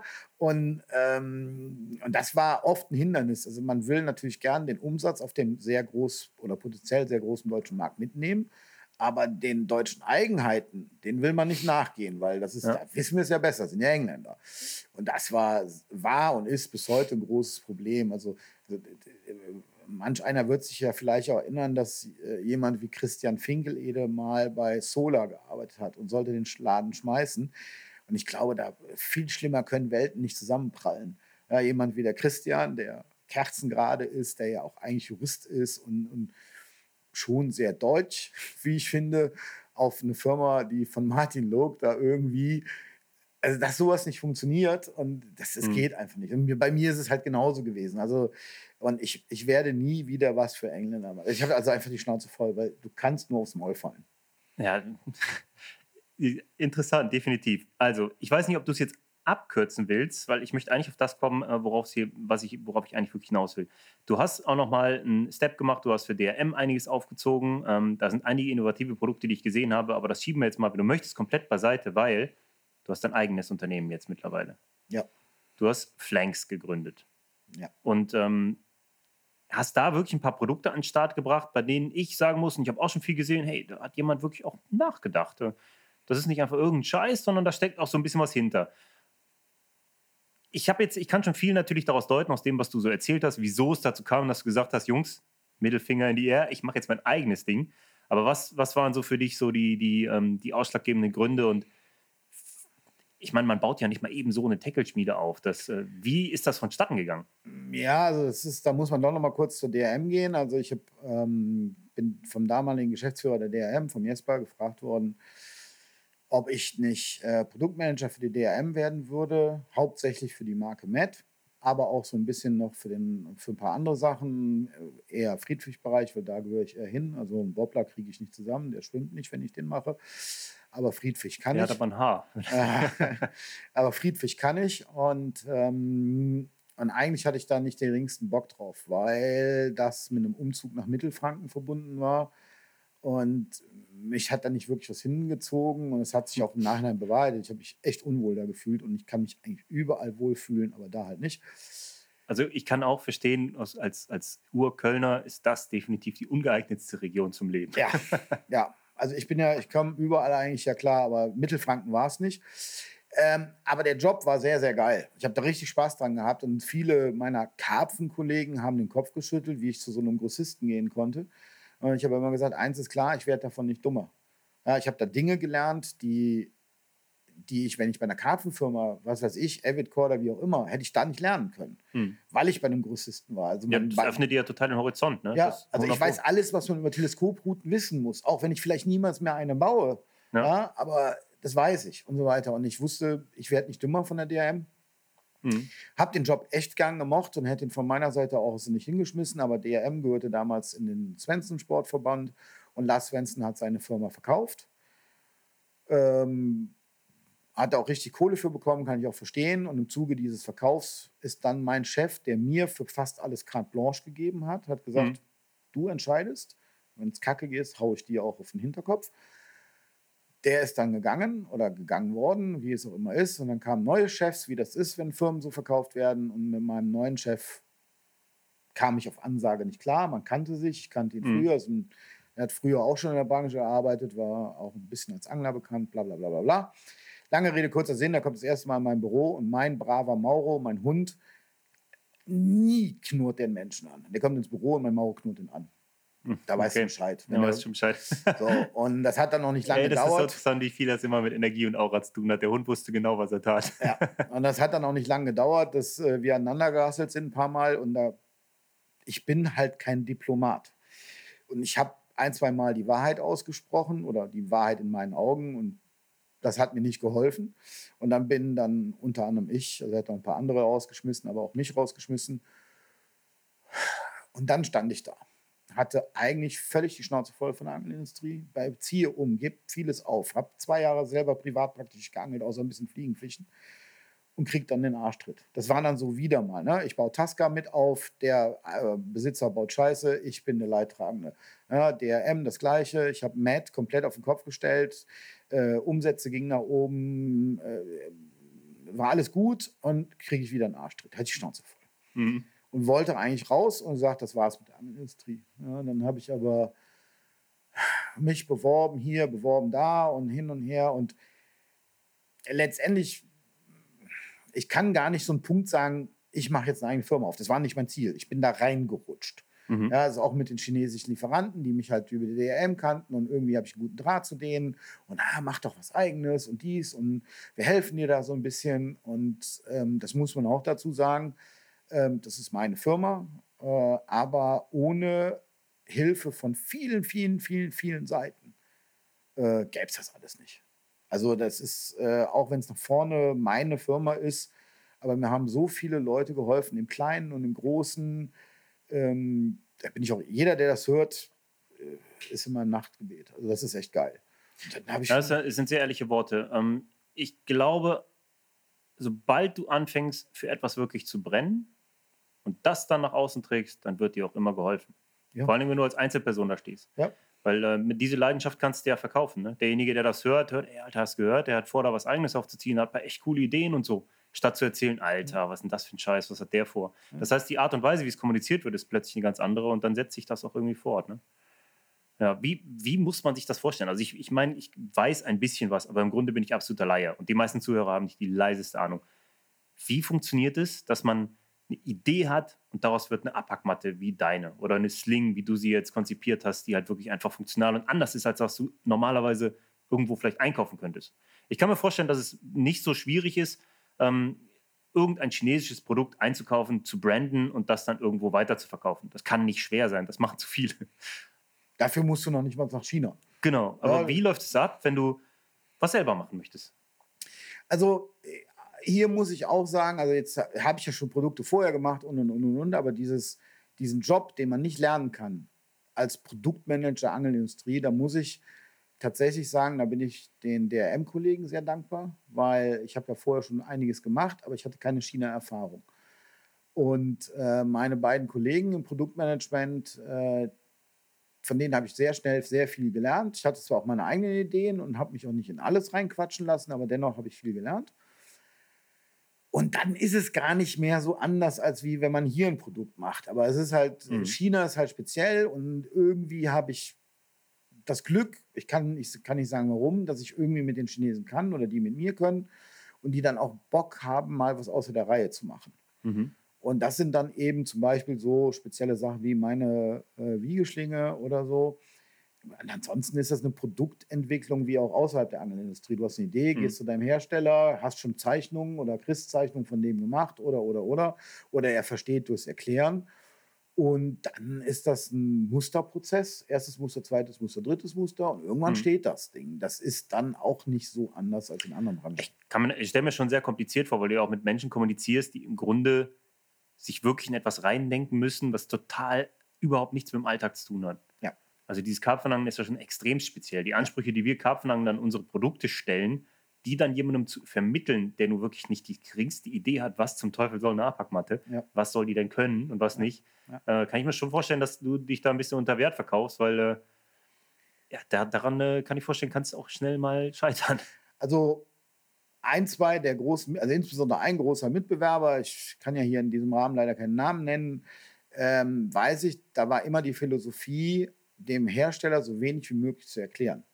Die wollten, die hatten immer Angst, dass das Know-how dann über den Hersteller an den Mitbewerber geht. Mhm. Das hat aber oft dazu geführt, dass das Produkt letztendlich Kacke ist. Mhm. Ja, und ich kenne einen, einen dieser Hersteller, der hat da so ein so ein Produkt, hat, weiß ich, werde ich nie vergessen. Ich sage, wieso habt ihr das denn so gemacht von dem Mitbewerber? Und es geht ständig kaputt. Sagt er, weil die mir nicht erklärt haben, was sie damit machen. Und da sagte der Chinese zu mir, wenn ich verstanden hätte, wofür das mhm. Ding benutzt wird, dann hätte ich gesagt, der Draht ist viel zu dünn, das muss stärker sein. Und das habe ich auch anders gemacht. Ich habe immer versucht, die Leute haben noch nie einen europäischen Karpfen live gesehen oder auf Karpfen geangelt. Mhm. Aber ich habe versucht, so genau wie möglich zu erklären, was mit dem Produkt passiert. Mhm. Das ist bei der Schlinge ein ganz einfaches Ding. Ich habe dann gesagt, das Ding muss mindestens 50 Kilo aushalten. Mhm. Jetzt haben die nichts gehabt, was 50 Kilo wiegt. Dann habe ich die Chinesin in die Wiegeschlinge klettern lassen und habe die angehoben mit ihren 48 Kilo. Du bist dir im Klaren darüber, dass das das perfekte Marketingvideo für dein Produkt wäre. Beim Leider nächsten Mal ist, halt mit deinem Handy drauf. Äh, ja, es, es, gibt ein sehr, sehr schlechtes Video davon. Okay. Es ist, äh, aber es gibt es tatsächlich, weil ähm, die haben dann natürlich gelacht. Die Chinesen fanden es dann auch lustig, weil die haben erst, ich glaube, Zucker geholt irgendwie, aber das hat einfach nicht, war nicht genug Gewicht. Und dann habe ich gesagt, komm, jetzt hier, kletter mal da rein und hin und her. Und dann habe ich dann da die 48, 45 äh, Frau angehoben, ein bisschen geschüttelt, hat alles funktioniert, hat nichts geknackt. Ich sagte, genau so wird es vernäht, perfekt. Ja, abgefahren. Und wie, wie ist so dieser Prozess? Also, du hast ja da gesessen, du hast ja wahrscheinlich im Laufe der Zeit in der Angelbranche einige Ideen sowieso schon gesammelt. Und natürlich, da du langjähriger Karpfenangler bist, wirst du auch wissen, wo Bedarf ist. Was war der Ansatz bei Flanks? Also, du bist ja nicht daran gegangen, okay, jetzt mache ich mal irgendwas, das setze ich dann um, dann mache ich mich damit zum reichen Mann und dann ist das Thema erledigt, sondern du möchtest ja wirklich irgendwo auch einen Bedarf decken. Und erschaffst ja ein paar Produkte, ich würde jetzt auch nicht sagen, dass bei allen Produkten bei dir so ist, aber es sind ja Produkte dabei, die einfach einen Mehrwert bieten, wo du sagen kannst, okay, cool, äh, das, das ist definitiv äh, eine Sache, die hat jetzt ein Mitbewerber so jetzt noch nicht. Ja, ja. Aber das ist das. Also ich meine, wenn man sich meine Produkte anguckt, ich habe auch ja ein paar innovative Sachen. Ich habe ja sogar, da sind wir wieder bei der Schlinge, da gibt es sogar einen Gebrauchsmusterschutz drauf. Aber Ende des Tages ist es aber eine Wiegeschlinge. Am Ende des Tages sind meine Routen Routen und meine Zelte Zelte. Mhm. Und ich habe das Rad ja nicht neu erfunden. Aber ich sage immer, ich habe dem Rad neues Profil gegeben. Mhm. Also es sind einfach die Kleinigkeiten, die mir auch 30 Jahre lang beim Angeln auf den Sack gegangen sind teilweise. Ja, also ähm, das sind manchmal wirklich einfaches Beispiel ist, äh, bei, meinen, bei meinen teuren Zelten habe ich einen Neopren-Patch äh, eingenäht an der Stelle, wo die Beine sind, wenn man auf der Liege sitzt. Man mhm. braucht keine, also eingenäht auf die Bodenplane. Man braucht keine extra Bivimet mehr. Mhm. Ja, da bin ich der Einzige, der das hat. Ich bin mhm. relativ sicher, das haben nächstes Jahr ein paar andere, weil die Idee fanden ein paar Leute cool. Und das sind so die Kleinigkeiten. Ich meine, wegen dem Neopren, wegen der Neoprenmatte kauft keiner das Zelt, aber es macht es einfach runder. Und ähm, da ich einfach auch die Nase voll hatte, für andere Leute zu arbeiten und das war so der Schritt in diese Selbstständigkeit, habe ich gesagt, jetzt mache ich es auch so, wie mhm. ich will. Ich sage zum Beispiel, ich bin ja mit den Routen auch ein Wagnis eingegangen, weil alle, die in der Angelbranche arbeiten, wissen, dass die meistverkauften Routen äh, grifftechnisch immer noch einfach ein geteilter Routengriff ist. Mhm. Das ist immer noch quarzal die meistverkauften Karpfenrouten. Mhm.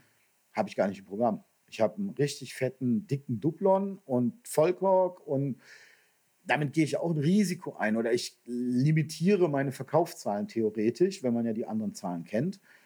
Aber so wollte ich es haben. Ich gesagt, mhm. Wenn ich jetzt nochmal was Eigenes mache, dann mache ich es auch so, wie ich da Bock drauf habe und vor allem, wie ich es für richtig halte. Ich, ich finde find den Ansatz ja gut. Ne? Ich glaube, der, der passt nicht zu einem zu äh, Massenprodukthersteller, zu diesen Großunternehmen, die einfach irgendwas machen, aber ich meine, wenn ich ein Buch schreibe beispielsweise, dann überlege ich mir ja nicht auch, auch nicht, äh, wie kriege ich es hin, die breiteste Masse damit anzusprechen, weil da machst du ja kein Gutes.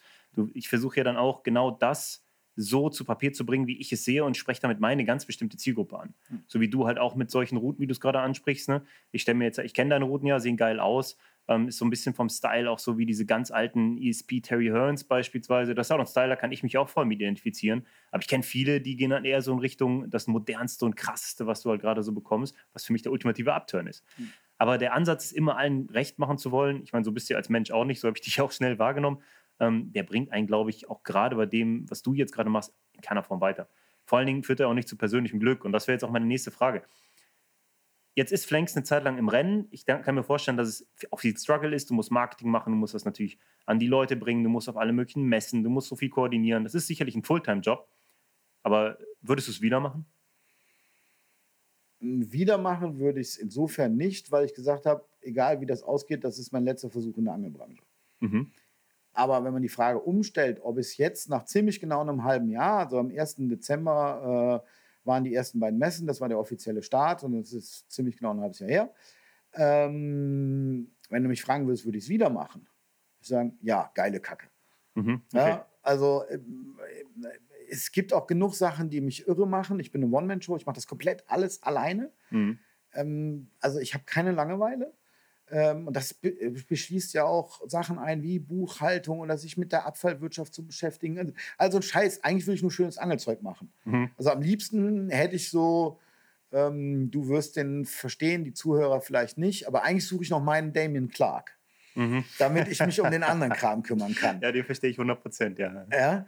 ja. Ähm, weil das hasse ich. Also ich habe heute Nacht bis um halb vier an der Buchhaltung gesessen, weil, wie gesagt, auf dem Weg hierhin war ich ja beim und das hasse ich wie die Pest. Aber das kann ja der nächste Schritt sein. Ich meine, äh, Damien Clark, Corda, ähm, ist da eigentlich so das extrem gut bezahlte Mädchen für alles. In mancherlei Hinsicht, sagen wir es mal so. Und die rechte Hand von Danny Fabers, der eigentlich das komplette operative Geschäft ziemlich gut regelt. Ja. Ich glaube zumindest ziemlich gut. Ja. Ähm, das ist natürlich auch am Anfang dieser Firma nicht der Fall gewesen. Da gab es natürlich keinen Damien Clark, sondern es gab einen Typen, der irgendwo im Schuppen Bleie gegossen hat. Und damit dann groß geworden ist. Was ist denn deine Vision von dem Ganzen? Stellst du dir vor, dass du irgendwann auch deine 17 Paylakes hast und weiß ich nicht was produzierst und äh, von hübschen Mädels goldene Sektgläschen serviert bekommst, während du irgendwelche Fully Scales jagst? Oder äh, was, was willst du überhaupt mit Flanks machen? Also wohin soll das gehen? Das kann ich sogar relativ konkret beantworten. Also ich bin von Haus aus nicht manche Begriffe, also ich versuche ja keine Anglizismen zu benutzen, aber man tut es ja doch, erst recht in der Angelei. Und manche Dinge sind auch im Englischen einfach auf den Punkt zu bracht. Ich bin nicht money-driven. Ja, also ich habe noch nie das Bedürfnis gehabt, reich zu werden, was auch immer. Mhm. Ja, ich, dann wäre ich einen ganz anderen Weg gegangen. Dann wäre ich mit 30 reich gewesen. Mhm. Ich wollte angeln gehen, ich wollte mich um Hunde und Pferde kümmern. Ich bin so ein Tiermensch, wie gesagt, eigentlich ja mal Tierarzt werden wollen. Also, und mhm. dann wäre ich auch sicher nicht reicher als jetzt, weil dann wäre das der liebe Onkel, der liebe Doktor und das Vieh. Und mhm. ich helfe ja dann trotzdem den Viechern, selbst wenn ich nicht bezahlt werde. Wahrscheinlich hätte ich sogar weniger Geld als jetzt. Aber so, und ähm, ich habe nie diesen Karriere, das war nicht meins.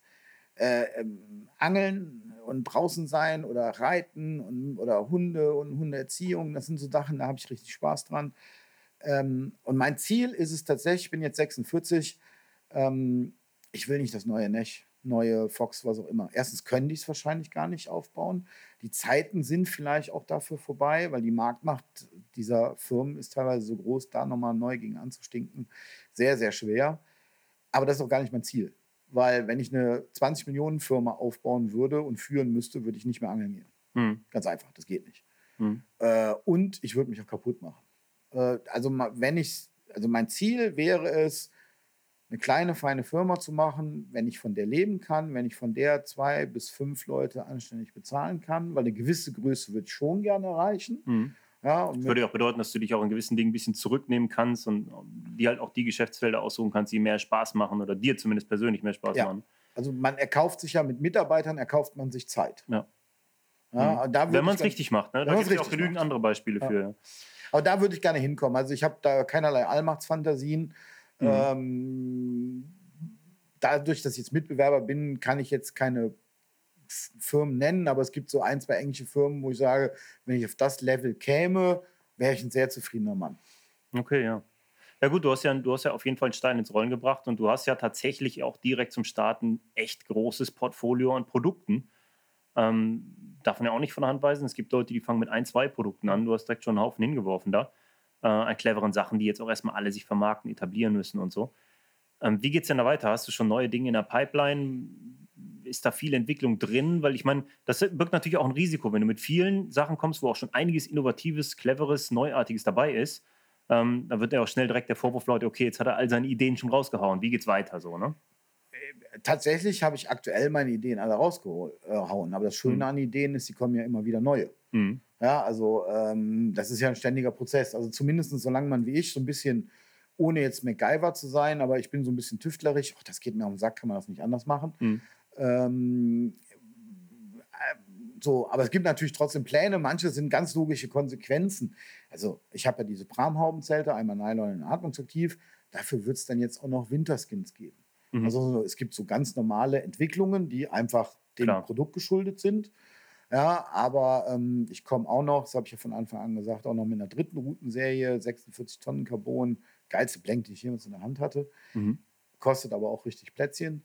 Ähm, dann gibt es Zeichnungen von einem Bissanzeiger, ähm, der auch, also vieles, was ich mache, ist, er hat ja so ein bisschen so einen Oldschool-Touch und dieser Bissanzeiger ist mhm. Oldschool, puh wenn ich ja, den mach mal, mach mal so richtig coole Neville-Style in gut mit Funk. Ja, so, so, so äh, äh grundsätzlich geht es mal in diese Richtung. Das Problem ist, so ein Bissanzeiger aus dem Boden zu stampfen, kostet richtig Kohle. Mhm. Und man hat natürlich das Risiko und er muss funktionieren. Und da kommt das Problem, dass ich zum Beispiel, ich bin kein Elektriker. Die können da irgendwas einbauen und sagen, das funktioniert. Mhm. Ich habe keine Ahnung, ich kann es nicht kontrollieren. Darum ist das zum Beispiel so ein Projekt, was ich so ein bisschen hinten anstelle, weil gerade wenn ich jetzt am Anfang, man, wie gesagt, ich bin ein halbes Jahr auf dem Markt, ähm, ich darf jetzt auch keine Kacke bauen. ja, weil ich bin kein reicher Mann. Alles, was ich habe, steckt da drin. Ich habe jetzt nicht mhm. noch eine halbe Million im Rücken. Äh, wenn das schief geht, gucke ich dumm.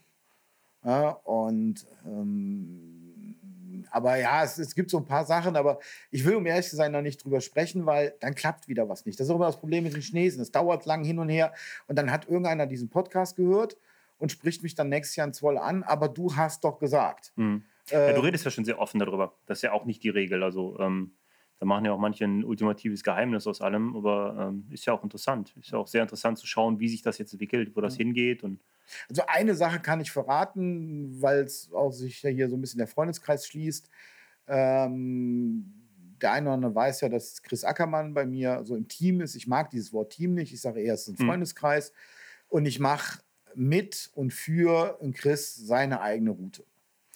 Das ist geil. Das habe ich tatsächlich schon so ein bisschen am Rande aufgeschnappt und ich habe es erhofft, weil ich weiß, dass Chris auch Angebote von anderen großen, sage ich mal, also jetzt groß im Vergleich von volles Repertoire, große, großes Portfolio hatte. Und äh, finde das natürlich geil, weil ich mir vorstellen kann, dass Chris sich da jetzt auch total ausleben kann und wirklich genau das bekommt, was er sich vorstellt. Und äh, das ist cool. Also es, ich muss sagen, das ist ein absolutes Insider-Produkt. Ja. Chris Ackermann ist, ich, ich, schätze ihn sehr als Mensch und ist äh, einer der interessantesten Angler Europas, wie ich finde, mit seinem Angelziel. Super geil. Und er hat ein Buch geschrieben, das ich hier an dieser Stelle zu 100% bewerben möchte. Mein Weg von Chris Ackermann, das gehört in jedes Bücherregal. Das muss gelesen werden, das ist pure Inspiration. Grüße an dich, Chris. Ähm, aber er ist natürlich auch ein totaler Szeneangler. Ne? Also der ist wirklich voll tief in dieser Szene drin und den nimmt auch die Szene in erster Linie wahr. Das, das ist halt auch so ein Ding. Du hast mit dem halt jemanden an der, jemanden an der Hand, ähm, dem vertraut die Szene, dem respektiert die Szene aber im Mainstream hat er gar nicht so den Namen, sage ich mal. Ne? Hat ja. er auch nie angestrebt und ist doch voll okay. Aber ähm, das, ich finde es cool. Ich finde den Ansatz, den du da fährst, finde ich persönlich cool, weil er irgendwie tief ist, weil er aus der Szene für die Szene ist und halt dieses wirtschaftliche, dieses Geldzeichen in den Augen, Dollarzeichen in den Augen halt gar nicht so mit sich trägt, wie man das oft bei anderen so ein bisschen spürt. Mhm. Äh, finde ich es ein cooler Ansatz und ich wünsche dir für das auf jeden Fall definitiv alles Gute und bin gespannt, was da noch kommt. Und äh, die Produkte, die du jetzt schon im Rennen hast, da sind einige bei, wo ich echt auch sagen muss, und ich habe wirklich viel gesehen und ich habe meine Faszination für Tackle echt so ein bisschen verloren, wo ich auch sagen muss, oh, cool, hätte ich gar nicht erwartet. Da ist ja echt äh, richtig Denke drin. Äh, definitiv. Also für den Weg wünsche ich dir alles Gute. Danke, danke. Ich möchte aber jetzt noch mal einmal kurz äh, aus der Business-Geschichte raus. Wir haben uns total in dieses Business-Thema verrannt, weil es einfach auch eine Sache, Sache ist, äh, die ist interessant, du hast viel zu erzählen, das beschäftigt uns auch. Ja, die uns auch verbindet. Ja, definitiv, klar. Über den Punkt ähm, sind wir ja auch so in Kontakt getreten zu Capzilla, ohne Frage. Aber ähm, was, was macht denn Maurice der Angler aktuell und wie sind die letzten Jahre so bei dir passiert? Ich hatte eben, was ich gar nicht über dich wusste, auch in so einem persönlichen Gespräch vor diesem Podcast erfahren, dass du auch in Belgien viel unterwegs warst, unter dem Radar viel geangelt hast, viel dein eigenes Ding gemacht hast. Ähm, ich kann mich ein paar an deine Erfolge aus Köln noch erinnern aus der Zeit und ich weiß, dass du umtriebig bist, aber ehrlicherweise kann ich dich gar nicht so richtig verorten. Ich weiß nur, dass du dir eine der interessantesten Regionen zum Karpfenangeln in Deutschland als neue Wahlheimat gesucht hast. Ja, das stimmt. Also nach meinem Weggang äh, von der DRM äh, bin ich halt äh, im Großraum Ludwigshafen-Mannheim hängen geblieben. Ähm, Im Rheintal? Im Rheintal oder in dem Fall kann ich es auch, weil es ja auch wirklich kein Geheimnis ist, sagen Frankental. Weil Frankental deswegen, weil ich da eine Infrastruktur habe. Ich bin mit den Carp-Bombers Frankenthal, mit manchen von denen seit 25 Jahren sehr eng befreundet. Chris Ackermann ist jetzt fast dein Nachbar, ne? Ihr seid nicht weit weg. Äh, nee, wir waren kurzfristig Nachbarn. Ich bin ja. aber jetzt ein Dorf weitergezogen. Okay. Äh, letztes Jahr, aber. Ähm, aber es ist halt auch so alte äh, Urgesteine wie Sascha Kral und, und mhm. Michi Daimling und also diese alten Carp-Bombers. Das, das, ist ein Freundeskreis von mir. Das heißt, ich bin in eine Gegend gezogen, die nicht nur fischmäßig sehr, sehr interessant ist, vielleicht die zweitbeste in ganz Deutschland. Ähm, aber ich habe auch da einen Freundeskreis. Ich bin also nicht sozial ins Nichts gezogen. Mhm. Und ähm, das war so die Mischung, die es für mich interessant macht. Und ich konnte es jetzt auch machen, weil mein alter Herr lebt nicht mehr. Meine Mutter ist aber noch so fit, dass sie mich nicht braucht. Mhm. Und ich jetzt im Moment zieht mich auch nicht wirklich nicht viel nach Köln zurück. Also ich fühle mich da unten im Rheintal echt pudelwohl und ich mag die Leute. Ich habe Top-Vermieter, äh, also Sachen. Du hast regelmäßige Weinfeste, du ja, hast viele klare Baggerseen, du ja, hast große Karpfen, du hast nette Leute, ja. du sprichst Hochdeutsch, ja. du kriegst Respekt. Man, man versteht meinen Humor. Entschuldigung, Chris und Co. man versteht meinen Humor, jedenfalls besser als in Mittelfranken. Ähm, Kann ich mir vorstellen. Und äh, nein, ich muss echt sagen, ich fühle mich da pudelwohl. Ich habe ja früher schon ein bisschen da geangelt und, und, und. Und ich bin halt in zwei Stunden in Köln. Normalerweise, heute waren es dann vier, aber normalerweise zwei. Ähm, und angel da unten, habe Karten für drei Gewässer, muss aber sagen, beißt mich nach wie vor an einem Zähnegewässer fest. Mhm. Ähm, da sind wir wieder bei dem Gefallen des Gewässers. Ja, da schwimmen ein paar dicke Fische drin. Das stimmt. Ähm, die dicken Fische haben sich von mir bis jetzt aber noch relativ ferngehalten. Also ich habe zwar, äh, klingt jetzt extremst arrogant, wenn ich sage, ich habe ein paar Fufis gefangen, aber das ist nicht das, weswegen man da hingeht. Mhm. Liebe Zuhörer, das, es ist jetzt einfach so, man kann es irgendwie nicht schöner sagen. Tatsächlich ist es aber so, dass ich von, oft von diesem See ganz salopp gesagt so in die Eier getreten wurde äh, weil ich stehe dazu. Also viele Leute, ich weiß, dass Leute damit nicht offensiv umgehen, wenn sie blenken. Also ich habe im ersten Jahr da über 100 Nächte gemacht und ich habe letztendlich zwei Bisse bekommen. Und das ist bitter. Das ja, tat das weh. Ist, das ist definitiv heftig. Also ich finde es cool, dass du damit so offen umgehst, weil ich glaube, viele, gerade bekannte Angler, würden sich da würden definitiv lieber sowas hinüberfallen lassen und über ihre Erfolge sprechen. Ja. Ich weiß ja, von welchem Gewässer du sprichst. Wir müssen das auch nicht konkretisieren, weil äh, ähm, muss auch für sowas nicht zu viel die Werbetrommel rühren. Aber ich glaube, 100 Nächte, über 100 Nächte Blank für zwei Biss ist definitiv nicht die Werbetrommel für ein Gewässer rühren. Das charakterisiert schon, dass es mit dem Gewässer zu tun hat, das äh, nicht gerade zu den einfachen zählt. Ja, und ohne mir auf die Schulter zu klopfen, aber ich glaube, manche dieser jungen Zähneangler, die auch abliefern müssen, die würden das nicht machen. Nee, nee. und ich muss nicht abliefern. Klar, das ist jetzt, könnte ich natürlich, wenn ich es woanders angeln würde und ich würde, wir haben ja mal ein gemeinsames Gewässer beangelt, wenn ich da noch angeln würde, würde ich wahrscheinlich am Ende des Jahres mit 10, 15, 40ern und so weiter problemlos dastehen und bräuchte dafür keine 100 Nächte. Das wäre sicher werbewirksamer, aber ich muss keinem mehr was beweisen. Ich habe so viel. Nee, das, das ist ja eh das. Ich glaube, wenn du auch das ist auch so eine Alterserscheinung. Ich weiß auch, ich hatte auch Zeiten, da hatte ich das Gefühl, ich muss irgendwas beweisen, bis ich dann irgendwann auch für mich festgestellt habe, was für ein Bullshit ist das eigentlich, den du erlebst. Und je näher du dem kommst, was du wirklich authentisch willst, was dich motiviert, desto besser fühlst du dich bei dem Ganzen, desto weniger brennst du aus, desto geiler ist es. Und dann kannst du auch blenken und es fühlt sich komplett cool an. Ne? Ja. Natürlich, natürlich insofern, dass der Ehrgeiz ist da, du willst was besser machen und du bleibst dran. Aber Blanking ist part of the game. So. Das, das Gerade ja, an solchen Gewässern. Ne? Ja, dazu kommt auch einfach, ich meine, ich mache das jetzt so, so über 30 Jahre und äh, ohne jede Arroganz glaube ich, ein bisschen angeln zu können und habe einen Haufen guter Fische gefangen und habe auch ein paar Gewässer, wie ich immer sage, geknackt. Ähm, und mit dem Wissen und vielleicht auch Nachlässigkeit, die man dann mit diesem Wissen mitbringt, bin ich an dieses Gewässer gegangen. Mhm. Ich habe gedacht, okay, sie werden auch mir nicht in den Kescher schwimmen weil da angeln ein paar Jungs, die es auch können. Aber dass ich so auf den Arsch bekomme, damit habe ich nicht gerechnet. Also ich kann, ich kann dir jetzt mal ein Beispiel geben, das ist jetzt, äh, ich finde das auch ganz interessant, die stellvertreten. Ich habe ähm, früher an einem Gewässer geangelt, kein Boot erlaubt, zwei Routen, super großer Fischbestand, Clubbing Baby Seal, so Baby-Robben schlagen vom Style. Du hast halt Runs gekriegt wie bescheuert. Und alle haben gleich geangelt im Grunde, haben ein paar Boilies drumherum gestickt, Fische waren genug da, man hat Bisse bekommen. Dann bin ich nach Hamburg, habe da studiert, ähm, bin irgendwann äh, und habe da gearbeitet, bin immer mal wieder an diesen See, habe da immer gleich geangelt, komme zurück und trete dem Verein bei. Mittlerweile Boot erlaubt, drei Routen, Angeldruck höher. Meine Angelei von damals, dieses einfach nur werfen, äh, großflächig füttern, kein Boot benutzen, hat eingeschlagen wie eine Bombe. Ich habe da abartig gefangen. So, dann werden es immer mehr Karpfenangler. Es sind mittlerweile jedes Wochenende, sagen wir mal, so vier bis zwölf Camps an diesem 14 Hektar See. Und unter der Woche ist auch jede Nacht mindestens ein bis zwei Angler da. Und es ist so viel schwieriger geworden, dort Fische zu fangen, dass ich regelmäßig echt struggle und sogar auf die Schnauze bekomme, weil ich einfach mich nicht aus meiner Perspektive rausrücke. Ja.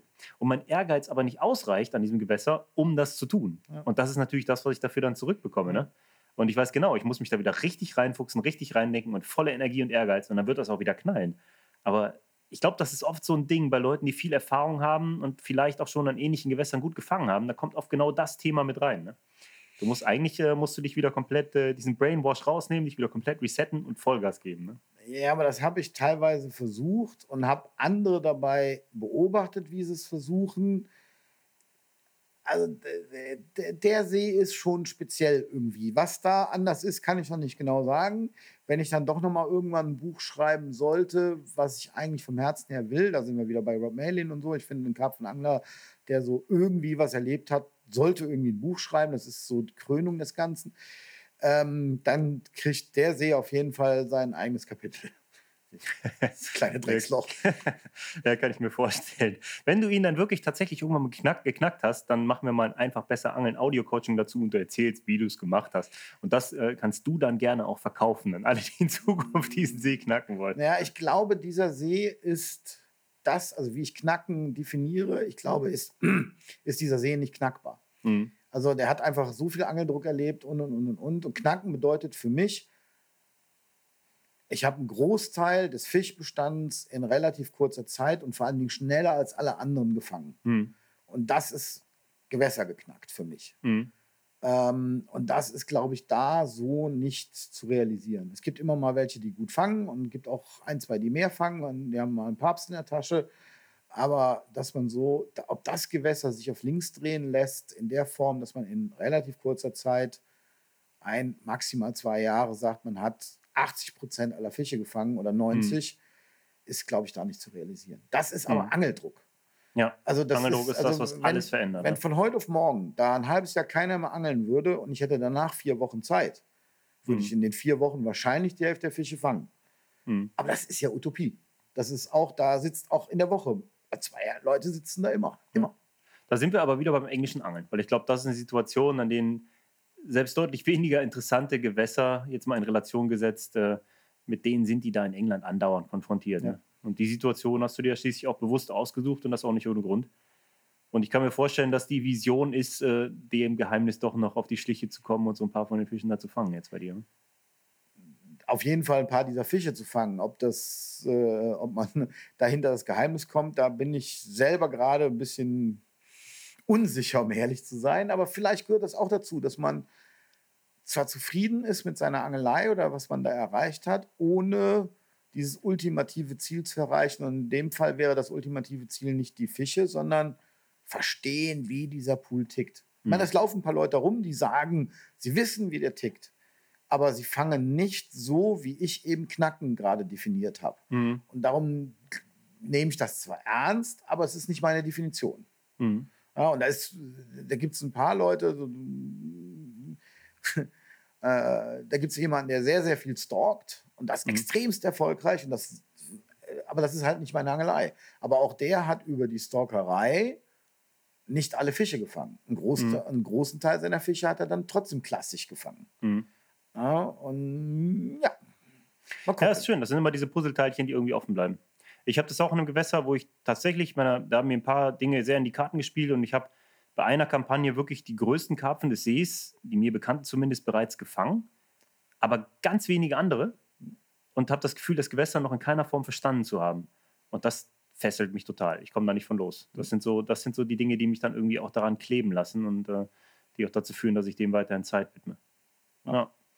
Ja, das macht äh, Karpfenangeln aus. Und ich sehe schon, wir haben jetzt wieder eine Stunde und 22 Minuten über das Karpfenangeln und Business gesprochen. Und ähm, ich glaube, dass wir da auch in einem ganz guten ja, Schlussplädoyer jetzt stehen, was die eigentliche Leidenschaft ausmacht. Ähm, ich möchte mich ganz herzlich bei dir bedanken für das Gespräch. Ich fand das wirklich super, mega interessant, ganz ehrlich. Und äh, wie gesagt, ich wünsche für Flanks alles Gute. Äh, wir werden mit Capsilla sicherlich auch unseren Beitrag dazu leisten und euch allen da draußen. Guckt euch den, den Stuff mal an, ist wirklich cool, sind coole, coole Sachen dabei.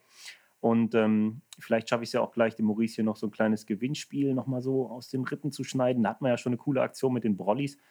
Aber äh, die Routen sind auch ganz interessant. Ja, vielleicht kriegen wir ja nochmal was hin. Ich will aber noch nichts versprechen, du musst hier noch nichts sagen. Ähm, naja, ich, wir können ja insofern mal was andeuten. Wir müssen mal gucken, wie wir es realisiert kriegen. Ähm, mir fällt natürlich jetzt just in dem Moment nicht ein, wie ihr es genannt habt, aber ähm, so nach dem Motto Money can't buy. Genau, da Can't Buy was, for Money Gewinnspiel. Genau, Can't Buy for Money. Und da habe ich, glaube ich, ein, zwei Sachen, die cool zu haben sind. Da können wir vielleicht, da können wir drüber reden, schätze ich. Ja, cool. Astrein, ja, also vielen, vielen herzlichen Dank für das Gespräch. Ich hoffe, euch da draußen hat es genauso gut gefallen wie mir. Ich fand es auf jeden Fall sehr, sehr interessant, sehr, sehr spannend. Und äh, jetzt gründet nicht alle eure eigene Firma. Ich glaube, das ist noch mit viel, viel mehr Struggle äh, behaftet, als hier jetzt durchkam. Aber eine Stunde 20 reicht dann schließlich auch nicht, um das in aller Gänze äh, hier aufzuschlüsseln. Ich bin mir sicher, wir hören uns nochmal vom Mikro. Du hast sehr, sicherlich sehr du hast viel zu erzählen, da kommt noch was bei rum. Und ähm, ich wünsche dir auch vor allen Dingen äh, viel Erfolg dabei, das Gewässer vielleicht doch noch zu knacken. Sollte es dir gelingen, ich wäre heiß darauf zu erfahren, wie. Das, äh, alles hat seinen Preis. Das ist eine Frage des Geldes. Alles klar. Vielen, vielen Dank. Alles klar. Dann äh, haut rein, Leute. Danke fürs Zuhören. Ciao. Ciao.